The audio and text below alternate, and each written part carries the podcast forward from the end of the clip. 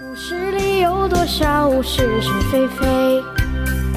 故事里有多少非非？《侍卫官杂记》，作者宋乔，由事了播讲。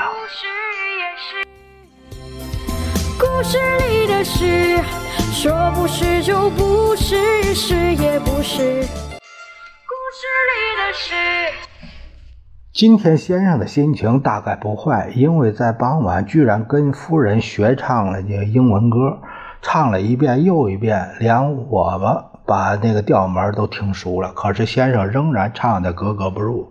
小陈，你知道先生学的什么歌吗？我知道英文歌，英文歌当然英文歌。我的意思是你知道不知道这歌名？小张说完全想考我，不知道。这是快乐生日歌，庆祝别人生日唱的。先生为啥学这歌？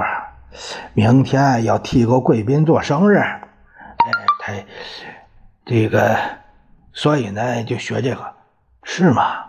你知道贵宾是谁呀？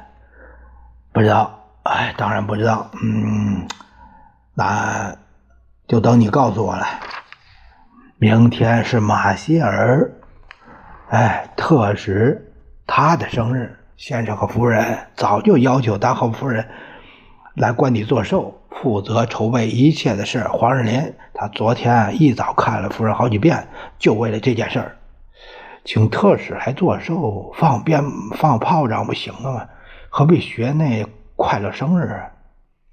小盛啊，你呀脑筋太不灵活。我现在一切。我们现在一切为了美国，替美国大人物做寿，当然照洋规矩啊。我们说到这儿，就是听不见先生练歌了，我们也不敢再说什么了。